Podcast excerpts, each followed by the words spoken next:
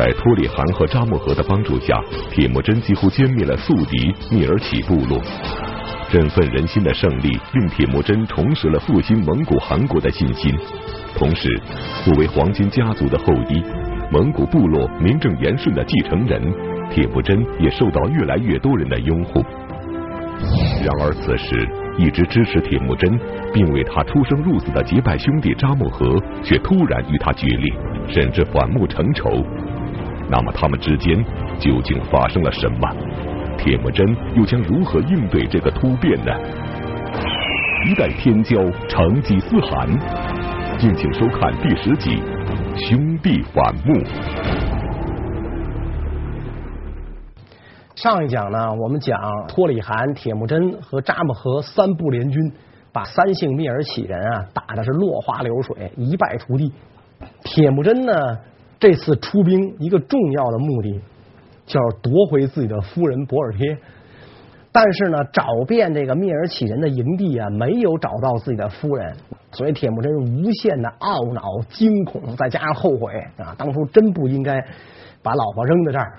太对不起自己的妻子了，哎，在这个万般无奈的时候呢，遇到了这个老仆人霍阿黑臣，霍阿黑臣给他指明了方向，说这个我看见他们就往那个方向去了。铁木真翻身上马去追，一路走一路大叫啊，博尔贴，博尔贴啊，他叫自己妻子的这个名字。终于他发现，在这个前面一辆马车上。坐着的一个人非常像自己的妻子，于是他挥鞭驱散那个路上的行人，冲到这辆车前大喊啊，博尔贴！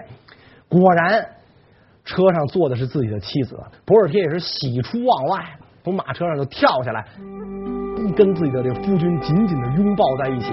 铁木真这个时候喜极而泣，抚着他的头发啊，贤妻啊，你你受苦了，对不起，你看我来晚了，这个时候我才把你接到手啊，真真的是很抱歉，对不起。两口子久别重逢，目的算是达到了，所以铁木真呢就派人给托里汗和扎木合传话，说我要找到的人呢已经找到了，今夜就可以休战，就地扎营。问自己的这个富汗和安达，你们看行不行？那么人家这个托里汗也好，扎木合也好，本身人家就是来帮个忙的，所以既然你铁木真都说。要扎营了，那自然他们也不会反对。于是呢，就把这个营盘呢就地扎下，然后等天亮再去这个收拾残局。那么我们不是说这个博尔贴被托黑托阿赏给了自个儿的弟弟赤勒格尔了吗？大军打进蔑尔乞人的营地，这赤勒格尔哪儿去了呢？赤勒格尔啊，仓皇出逃。一边这个逃跑啊，这个赤勒格尔一边埋怨自己。赤勒格尔说呀：“说可恶的黑乌鸦呀，竟然想吃天鹅！我这个坏蛋赤勒格尔心比天高，竟然侵犯了博尔贴夫人，所以我给蔑尔乞人带来了灾祸。他说我呀，只能找个什么石头缝啊，什么什么树林子里，我远远的跑了吧。”舒勒格尔就远远的就跑开了，此后也就不见记载了。铁木真终于从蔑尔乞人手中救回了爱妻博尔铁，可是此刻距离博尔铁被抢已经过去了九个月。让所有人都没有想到的是，博尔铁身上居然怀着即将出生的孩子。由于博尔铁在蔑尔乞部落时曾失身于赤勒格尔，所以谁也无法认定这孩子的父亲到底是谁。那么铁木真会如何对待博尔铁和这个孩子呢？他会为此心存芥蒂吗？博尔贴夫人回到营地后不久，就生了个儿子。这个儿子呢，就是铁木真的长子，叫术赤。术赤这个名字啊，就是客人的意思。所以看起来就是怎么说呢？这个铁木真呢，对这个孩子是不是自己的也没有把握。所以要不怎么给他起了这么个名字叫客人呢？可是博尔贴夫人并没有因为这段经历而遭到丈夫的冷落，相反，我们讲过，铁木真每到关键时刻，往往都会对自己的妻子言听计从，术赤呢也一如既往的受父亲的信任。也就是说，这个铁木真这个人啊，确实是真的是这个有情有义。就是还是我们回到我们上一讲说的那个命题，就是妈跟媳妇掉河里了，就先救谁？他在那种情况下选择了先救自己的母亲，把自己的母亲呢这个安排好，然后呢，他绝对不是说就因此就抛弃掉自己的妻子，而是呢借来四万人马兴兵复仇，并且呢在明知妻子受辱的情况下，仍然对妻子一往情深。所以这个妻子呢被救回来了，大功要归于自己的父汗托里和自己的安达扎木合。所以这个三家呢就开始分这个战利品。扎木合坚持要把这个战利品分成三份三等分，一人一份。铁木真坚持不救啊，说我本身这次能够取得这样的战绩，就是靠这个父汗和这个安达相助。是吧？你们帮了我已经是大忙了，啊，我怎么可能再要这份战利品？但是这个扎木合坚持，啊，那咱说好了嘛，三部联军出兵，你不要这算怎么回事？好像我们是为了这东西来帮你的，我们是为了情谊。铁木真推辞不过，说可以。那既然这样的话，你们非要分我一份，我也不能伤了父兄的面子啊。一个是我爹，一个是我哥，我也不能伤你们的面子。我可以收一部分，但是绝不能平分。我要最少的那一部分，你给我就可以了。那就我意思意思，我拿点就得了啊！我不拿你们心里不痛快。所以铁木真就拿了这么一点儿战利品，而且特别有意思的是啊，这个蔑尔乞人逃走的时候啊，他这个就是青壮年，有的就就就能跟着这个首领逃嘛，老弱妇孺好多呢，就都扔在这个营地里了。其中这个营地里啊，扔了一个小孩儿。当时几岁的样子，长得非常可爱，啊？粉着玉器似的，那戴着貂皮帽，穿着貂皮袄，蹬着鹿皮靴，这白白净净的，呃，扔了这么一小孩。铁木真特别喜欢这个孩子，虽然是仇敌之子啊，但他特别喜欢，就把这孩子抱起来，送给了自己的母亲柯额伦。柯额伦也欢喜的不得了，那柯额伦身上就是伟大的母爱啊，就迸发出来了，欢喜的不得了，就把这个孩子呢。认作养子，视同己出啊！这个孩子叫曲出。后来，在这个成吉思汗统一蒙古高原、建立蒙古帝国的这个过程当中，也为成吉思汗出生入死，那成为他麾下著名的大将。这样的事儿在以后还一而再、再而三的上演。科伦夫人一共是收了四个养子，都是敌对部落的这个。孩子，那这可见这个科伦夫人也是一位伟大的母亲。所以战利品分完啊，这个自己的妻子也夺回来了，还给母亲弄了个干儿子。这个时候呢，这个三家人马呀就要散伙了。扎木合就跟铁木真讲说：“你看，你父汗也走了，然后呢，你现在呢这个部落的势力啊又不是很强大，说不如这样，咱们两个人呢结营而居。”咱们就住一块儿就完了。你把你的母亲、弟弟啊，这个都接来啊，以后呢，咱们就是一家人啊，一块儿过日子。你看怎么样？针对聂耳楨人的这场战争，使得聂耳楨部落从此一蹶不振，退出了草原争霸。而这场战争却可以看作是铁木真统一蒙古草原的第一次战争。战争的胜利增强了他振兴黄金家族的信心。然而，此时铁木真的势力还比较弱小。面对扎木合的联营邀请，铁木真会怎么做？扎木合想跟铁木真联营，真的只是顾念兄弟情分，想帮助铁木真吗？呃，扎木合呢邀请铁木真跟他联营，铁木真当然就很乐意了，是吧？因为他怕自己势力弱小啊，仇家再来追杀呀。那有扎达兰部。这么强大的一个后台啊，这不是挺好的事吗？所以呢，他就啊把自己的母亲啊、弟弟啊，这个带着自己的妻子啊，然后自己的这个部众啊一块儿就来到了这个扎木合的这个扎达兰部所在，双方并营而居嘛。这个并营的时候呢，扎木合就提出来要跟铁木真再次结拜啊。这个咱也不太明白，他这这这种什么风俗啊？好像一般咱中原人说一结金兰一回就完了，他这个。要第三次结成安达。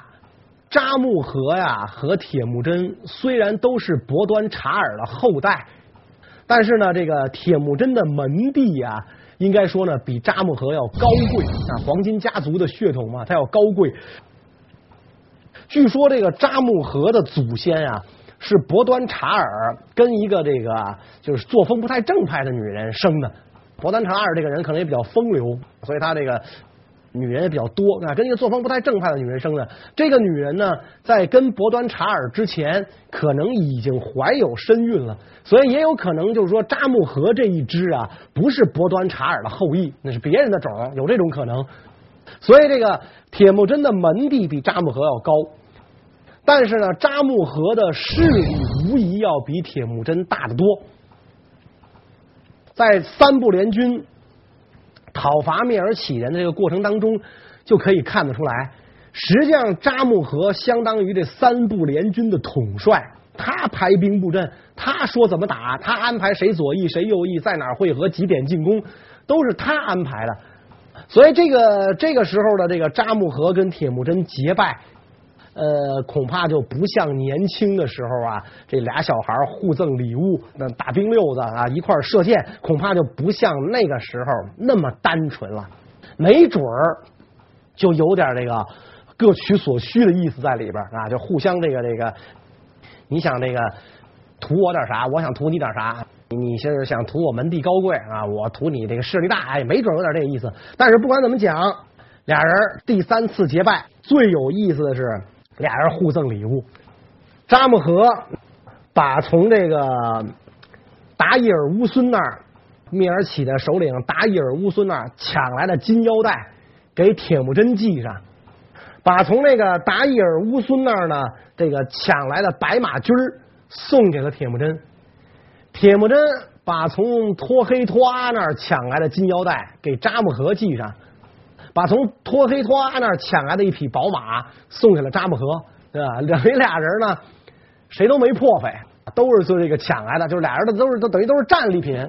你给我系上，我给你系上，然后你给我一匹马，我给你一匹马，这个可就比那个小时候你给我一块动物骨头，我给你一块啊，然后你给我一支箭，我给你一支箭，这个礼物珍贵多了。但是动物骨头也好，箭也好，那真都是自己亲手做的，那个时候绝对是天真无邪的童真。出于两个小朋友之间的互相友爱，互赠礼物。这个时候给的礼物啊，虽然贵重多了，金腰带、宝马，不再是自己动手做的了，都是在这个战争当中抢劫来的。所以，咱哥俩一结金兰，再次结拜，这个目的可能也是很很明显，就是如果再有这种战争发财的这这种机会，咱哥俩还一块干，等于就这么这么个意思在里边了。所以这个两个人第三次结拜之后，据说这个相亲相爱的过了一年多呀，这两个部落啊，说这个铁木真跟这个扎木合啊，两个人晚上是在呃一个帐篷里睡，盖一床被子啊，就说这个表示亲密无间，非常的有爱。时间呢就过了这么一年多，但是铁木真的势力在逐渐的壮大。铁木真，我们讲了，他出身就很高贵，这个他的势力壮大，扎木合也想壮大自己的势力，这就难免两个人会产生冲突。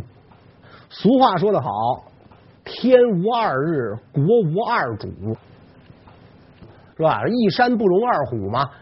所以这个这两个人之间出现矛盾，出现裂痕，这都是。再正常不过的了，都是这个难免的事情了。身为蒙古扎达兰部领袖的扎木合是个才略出众、有着雄心壮志的人，和铁木真一样，他也有着统一草原的野心，因此他们二人难免会为了权力之争而反目成仇。那么，这两个昔日情深义重的好兄弟，究竟是如何决裂的呢？有一天，扎木合呢跟铁木真两个人并轡连骑，哎，出去巡视，来到一处水草丰美的地方。扎木合走在前面，铁木真走在后边。扎木合就突然转过身来，拿着马鞭指着这个，哎，靠山傍水，水草丰美的这片地方，说铁木真安达，你看见没有？如果是靠山扎营啊，牧马的人有帐篷住；如果是靠水扎营呢，放羊的人有饮食吃。说完之后呢，扎木合打马扬鞭，扬长而去。铁木真呆立在当场，我安达说这话啥意思啊？不明白啊？他他有什么话他不说透了，不太明白。回去问问我娘去吧。啊，我娘这个。有学问，见多识广，我问问他。所以当时铁木真没有回答。回来之后，见到自己的母亲科伦夫人，就把这个扎木合的这话就转述了一遍，说：“老娘，您您您您给我解一解，他说这话什么意思？”科伦夫人正在沉吟，可能老太太也在琢磨呀，正在沉吟。这个还没有回答的时候，铁木真的夫人博尔帖。就发表了他的见解。他说：“我听说扎木合安达这个人呢，素来是喜新厌旧。他这个人呢，就是没长性啊，喜新厌旧。听他这话这意思啊，是厌烦了咱们了。就是说呀，他是放马的，咱是放羊的，猪狗不同槽，咱吃不到一个圈里。想让咱们走人，就是这么个意思。咱们啊，也没有必要跟他那一棵树上吊死。”咱的势力也越来越大了，部众也越来越多了，干脆咱们离开他吧，离开他，咱咱另谋发展。铁木真听完之后一拍大腿：“我媳妇儿有见地，说的对，扎木合肯定是这个意思啊！说这个人他就是这样啊，心胸狭隘啊。那好吧啊，咱们再次移营的时候就不跟他走了啊。也有的史记记载呢，说这个铁木真连夜拔营就离开了扎木合。”所以啊，从上边这个过程我们可以看出来，扎木合跟铁木真俩人住的这一年多，可能暗地里啊，谁都没少做工作，或者说呢，谁都没少使绊子，干嘛呢？从对方那儿挖人。甭管哪个世纪，最宝贵的都是人才。要想成大事，离开人才是不可能的。所以铁木真可能没少在扎木合那儿挖墙脚。扎木合看在眼里，记在心头，所以不便发作。那那再这么住下去，我扎达兰部就成了你铁木真的了。所以我必须得把你轰走啊！这个道理非常简单。你比如说，扎木合是一个就像是一个什么呢？一个大企业的老板，做的有声有色啊，风生水起，买卖很成功。铁木真呢，就是乡下一个小穷亲戚。这乡下小穷亲戚来投奔大老板，这大老板在在京城发财，我来投奔大老板，很高兴的收留了他啊，念及哎，咱俩儿时候光屁股长大的，一个村一块玩大的，现在我发了，我不能忘了朋友，安排你当个副总，安排你当个副总，帮你的事业呢起步了。结果老板发现你想单干，你不但想单干，你还挖我的人。搁谁谁也得把这副总给开了，道理就是这么简单。所以扎木合就跟铁木真这么说了：“这个呃，这个你你放羊的跟放马的，咱干不到一块儿去，干脆呢就散伙了。”完了，铁木真就散伙了。铁木真这一散伙啊，确实带走了很多扎木合的人。所以说什么呢？就说这个博尔帖夫人呐，确实她也很有远见。因为这个毕竟啊，尤其当时的蒙古部落，因为它分裂成那么多部，常年的厮杀，可能这些个牧民们啊也厌倦了、疲惫了，宁做太平犬，不做乱世人。这个在哪儿都是这么一个道理。那谁能领导我们统一起来呢？能够担此重任的，大概就是扎木合和铁木真两位少年才俊。就这两位英俊少年能领导我们统一，所以这个牧民们就有一个选边站的问题。我到底是站在扎木合的这个阵营里，我还是站在铁木真的阵营里？选择起来非常容易啊，拿脚趾头都能想明白，谁的势力大，谁腰粗，我站谁阵营里呗。如果铁木真不跟扎木合闹掰，老是依附于扎木合，那可就没人往他这个营里站了。所以博尔帖夫人让这个铁木真赶紧跟扎木合掰了，说扎木合说这话就是这意思。所以铁木真听了博尔帖的话，走上了这么一个这个自己发展的这个道路。博尔帖作为智者德须禅的女儿，对成吉思汗的一生产生了重要的影响。她是成吉思汗敬重的妻子，因为每到关键时刻，博尔铁都会充当起谋士的角色，在丈夫犹豫不决之时，为他出谋划策。那么，此时铁木真听从了博尔铁的建议后，未来的道路又该怎么走？失去了扎木合的支持，他会用什么样的方法来壮大自己的部落呢？那么在分营之后呢，铁木真这个时候的势力当然已经比这个依附于扎木合之前啊强大多了，所以他们就向别的地方发展。哎，经过了一个太一赤乌人的营地，太一赤乌人一看铁木真来了，哎呦，势力壮大了，太一赤乌人吓得拔营就跑，也是走的比较匆忙。然后就把一个这个小漂亮男孩扔在这个营地当中，这个男孩叫阔阔出。铁木真又捡了一个小男孩，啊，又是粉卓玉砌那么漂亮的小男孩，又交给自己的母亲科伦来抚养，成了科伦的第二个养子。然后铁木真就拔营而走啊。那么他这一走啊，就有很多人呢来归附他，说有二十多个氏族部落。来归附这个铁木真，这二十多个氏族部落呀，分成很多种情况。归附铁木真的这些人分成很多种情况，一种情况以个人的身份来投奔铁木真的，比如说后来成为蒙古开国四狗之一的忽必来，还有呢就是哲勒灭的弟弟速不台，这都是这个开国四狗之一，他们来投奔这个铁木真那。壮大铁木真的队伍，这些人呢来到来之后呢，他们因为都是各有绝招的高人，所以呢，对于这个铁木真这个以后的征战统一起了非常大的作用吧啊，立下赫赫战功的这些人，还有一些人呢，就是这个原来离开铁木真的乞颜氏的贵族，比如说何不拉罕的后代啊。包括铁木真那些叔叔啊、堂叔啊、堂兄弟们啊，都来投奔铁木真。当年那个铁木真母子落难的时候，这些人背信弃义，离铁木真而去。现在一看铁木真势力壮大了，铁木真呢也非常大度。既然你们现在又回来投奔我，我也就一概收留。这些人后来在这个。铁木真统一蒙古草原的这个过程当中，有的成为他的帮手，出生入死，南征北战；有的三姓家奴本色，成了他的仇敌，被他诛杀殆尽。这就是以后再说了。铁木真毫不犹豫地收留了曾经背叛过自己的亲戚，从这点可以看出，铁木真此时已经具有了成就大事的心胸和气魄。他日渐显露的王者魅力，已经吸引到越来越多的人前来投奔到蒙古部落。其中一个从扎木合部落特意前来投奔铁木真的人，对蒙古汗国的复兴起到了关键性的作用。那么这个人是谁？他又为什么要来帮助铁木真呢？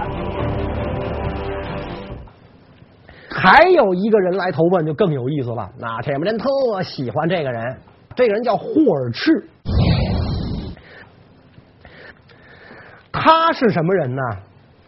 他跟扎木合同族，扎木合同族的人来投奔这个铁木真，对于铁木真来讲就有很强烈的象征意义了，说明扎木合家族内部已经开始分裂了，而且呢，这个霍尔赤这个人呢。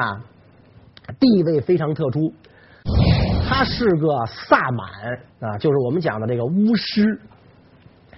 因为当时这个蒙古人呐，这个信奉萨满教。萨满教为什么得这个名呢？就是他的这个巫师叫萨满，萨满是能沟通神跟人的人啊，一般是带长生天传旨意的人。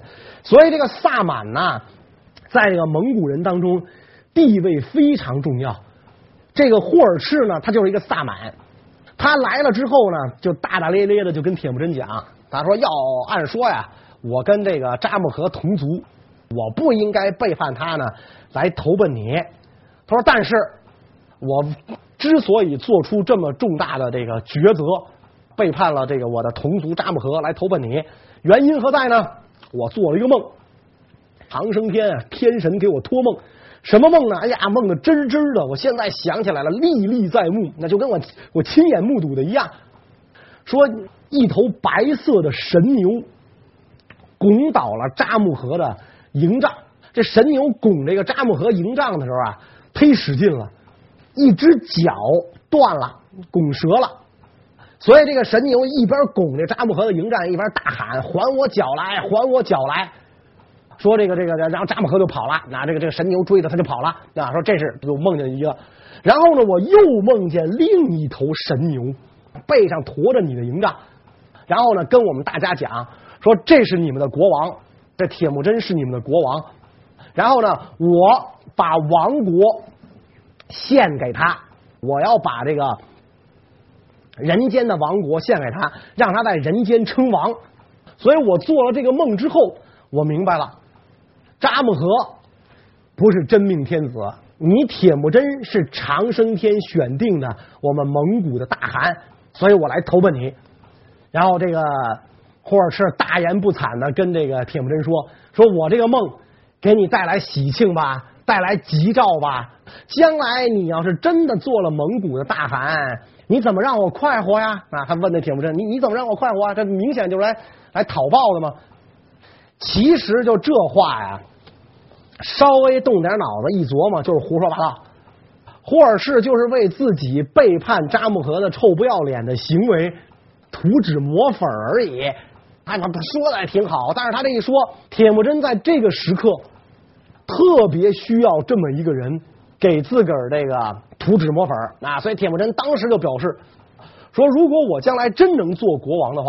我就封你为万户纳言啊！我封你为万户，因为我们知道这个草原上啊人丁稀少，蒙古民族到今天就几百万人嘛，全世界的蒙古族加在一起才一千多万嘛，所以这个在那个时代的草原上，那几十万人口、上百万人口情况下，要封你做万户，你管一万户，那真的就是不得了了，那那就相当于中原王朝的丞相了，所以这个就很不得了了。没想到霍尔赤这小子贪心不足，还蛇吞象。他跟这个这个呃铁木真说：“哦，我给你送来这么大的一个吉兆，我让你开开心心、快快乐乐的。你做了国王，就给我个万户啊？是那不行啊，那不行！你还得从全国挑三十个美女给我做妻子，你还得让我呀，就当你的这个相当于顾问啊，就是国家的大事小情。”你得听我的，因为我能沟通长生天啊！你们谁能知道长生天想什么？长生天的旨意是什么？你们不知道，我知道，我萨满，所以你得让我做你的顾问，什么事你都得听我的。铁木真这个时候可能也没有想到自己日后会是草原上叱咤风云的一代圣君，他也没有想到，所以就了满口答应下来。问题是以后不断的有霍尔赤这号人物投到铁木真帐下。给铁木真带来吉兆，带来吉兆之后，就要求这个铁木真封赏他。那这种人越来越多，啊，来了，这这这个这霍尔赤是第一个，以后还有霍尔赤。后来在这个铁木真真的当了大汗之后，确实履行了诺言，封他为万户，然后从全国挑了三十个美女给他做老婆，这个确实是履行了。所以这个铁木真这个人也是这个重信义、重诺言的这么一个人。那么霍尔赤到这儿来。一番白话是吧？这个云山雾罩的吹了一番。长生天说了，要让铁木真做国王。那么当时的这个国王呢，实际上就是蒙古的汗。那么铁木真在这个时候做没做成国王呢？也就是说他登上汗位没有呢？关于这个问题呢，我们下一讲再讲。谢谢大家。